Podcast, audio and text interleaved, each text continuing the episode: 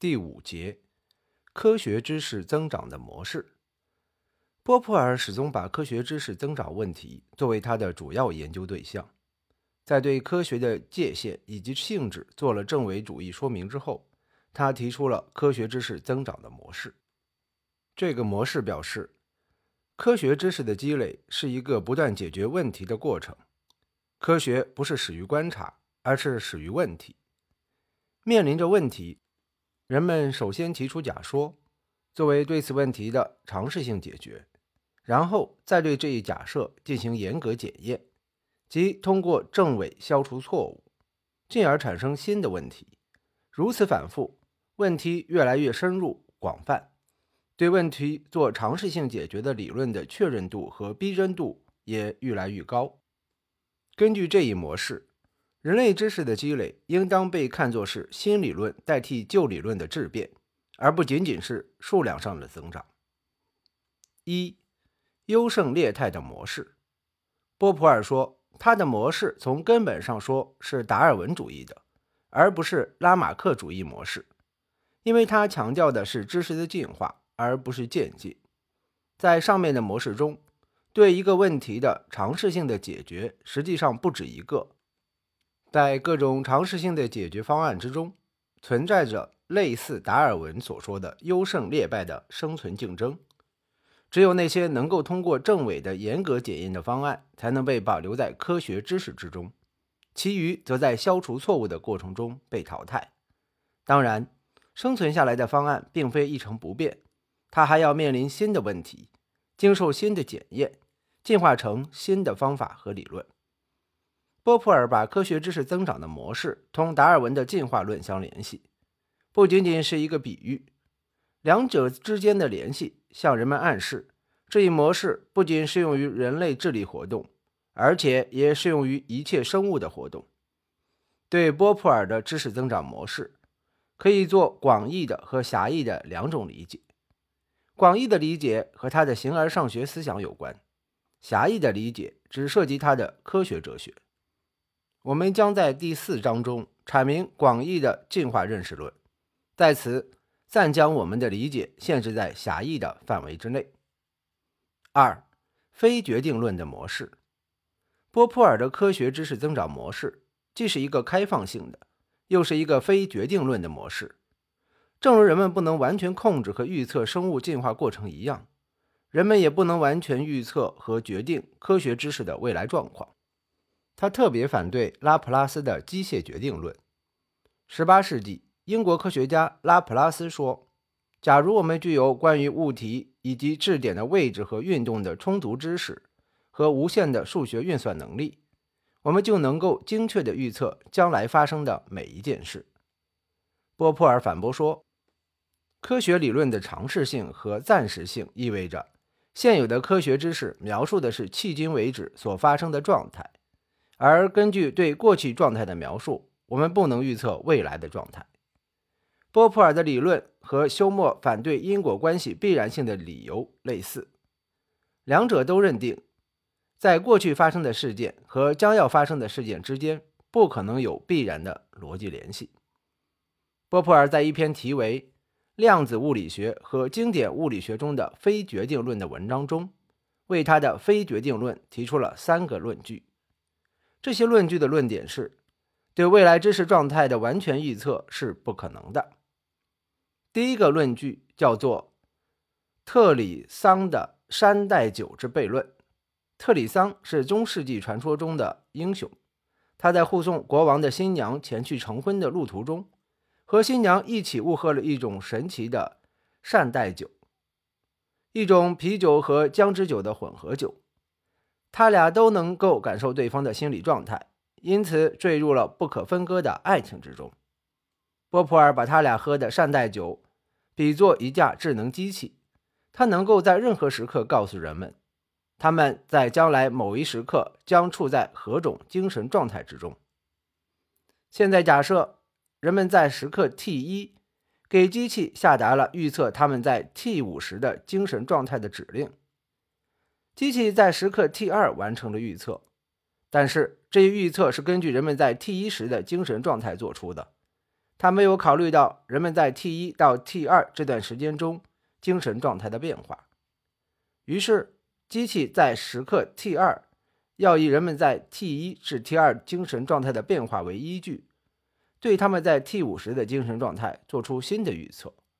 但是，当这一预测在 T 三完成时，人们在时间 T 二至 T 三中的精神变化又未能被包含在预测之中。依此推演，只是到了 T 六时，机器才能够知道人们在 T 五时的精神状态。并且把他们在 T 四至 T 五这段时间内的精神变化的因素考虑进去。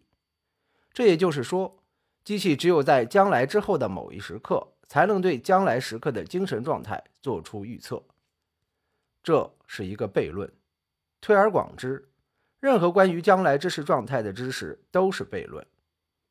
这一悖论说明，人不可能科学地预测他们精神生活之未来。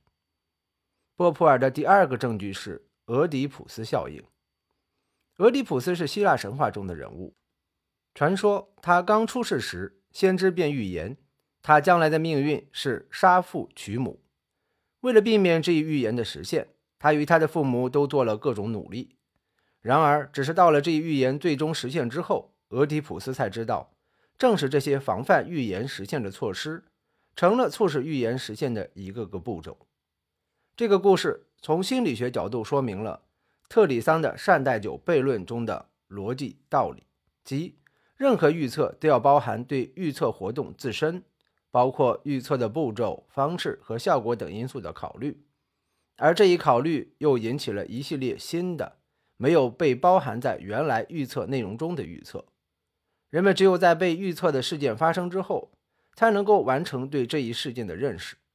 人们不可能在事前就对未来事件状态做出完全的、精确的预测。第三个例子是哥德尔句子。逻辑学家哥德尔于1931年提出不完全性定理，证明一个没有任何矛盾的演绎系统必定是不完全的。在完善的演绎系统之中，总不免有些定理和命题的真假是不可确定的。波普尔把这些定理和命题称作哥德尔句子。他提出这样一个问题：在一个演绎系统中，是否能预测哪些句子是哥德尔句子呢？设想一架计算机能够做出这样的预测，然而只有在对一个句子进行证明的所有尝试都失败之后，他才能断定该句子是哥德尔句子。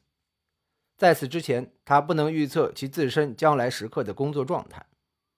波普尔认为，哥德尔句子在一个演绎系统中的存在与不确定性，证明了知识对自身将来状态的完全预测在工作程序上是不可能的。三、非理性因素。波普尔在知识发展观中所持的非决定论观点是和他的证伪主义相一致的。预测是猜想和假说，要服从证伪原则。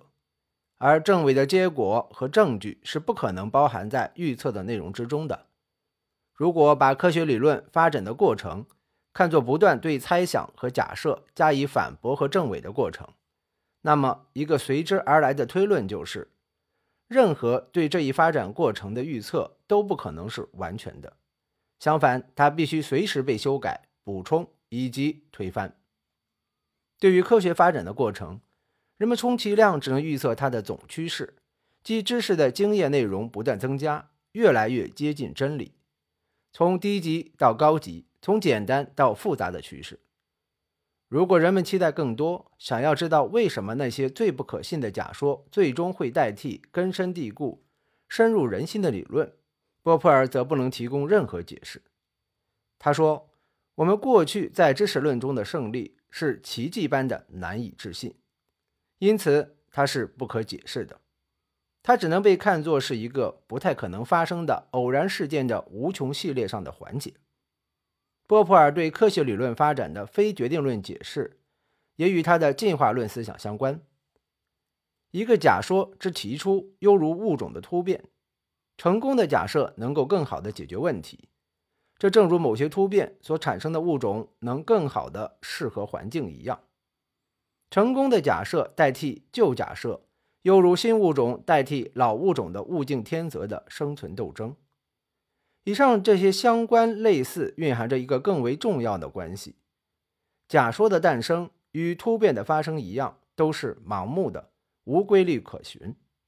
因此，理性无法引导假说的诞生。理论发明如同物种突变一样，是创造性的直觉的非理性的一蹴而就。有些人据此说，波普尔的科学哲学归根结底是非理性的。波普尔自己却否认了这一点。他在批评库恩关于范式的非理性的观点时写道：“说从牛顿的重力论到爱因斯坦的重力理论是一个非理性的飞跃，说两者在理性上不可相比，都是完全错误的。相反，两者有很多连接和相似点。看来，波普尔对理性主义和非理性主义的态度，既不是非此即彼，也不是一此一彼。”我们对此要做更多的具体分析。